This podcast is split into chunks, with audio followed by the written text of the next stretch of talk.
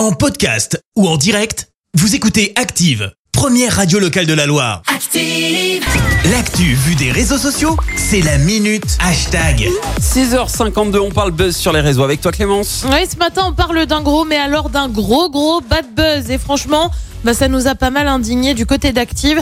Une vidéo de personnes qui interpellent des piétons pour ensuite les traîner avec leur voiture. Ça remonte au week-end dernier à Noisy-le-Sec en Seine-Saint-Denis. La vidéo est postée sur la messagerie Telegram avec un titre Fou rire de la soirée, super drôle.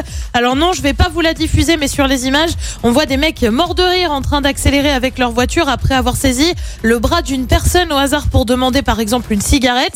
Le piéton se met alors à courir et dire arrête, je vais tomber. Les mecs leur répondent tu vas voir, tu vas courir.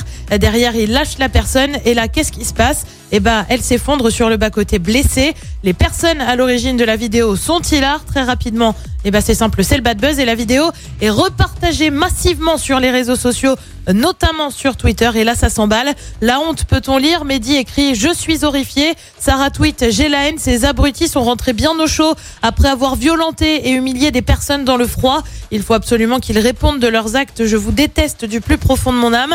Dans quel genre de monde vivons-nous? Écrit Baptiste. Certains se, même à- se mettent même pardon, à faire des captures d'écran de l'un des auteurs de la vidéo et commencent à balancer son nom et son lieu de résidence.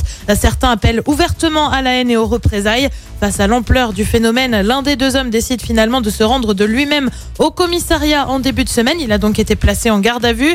La personne en question est connue des services de police pour des affaires de stup, de vol avec effraction, Super. mais aussi euh, pour plusieurs infractions au code de la route.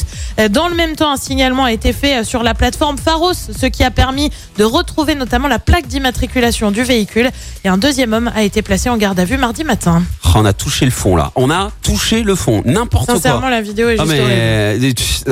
Merci, vous avez écouté Active Radio, la première radio locale de la Loire. Active.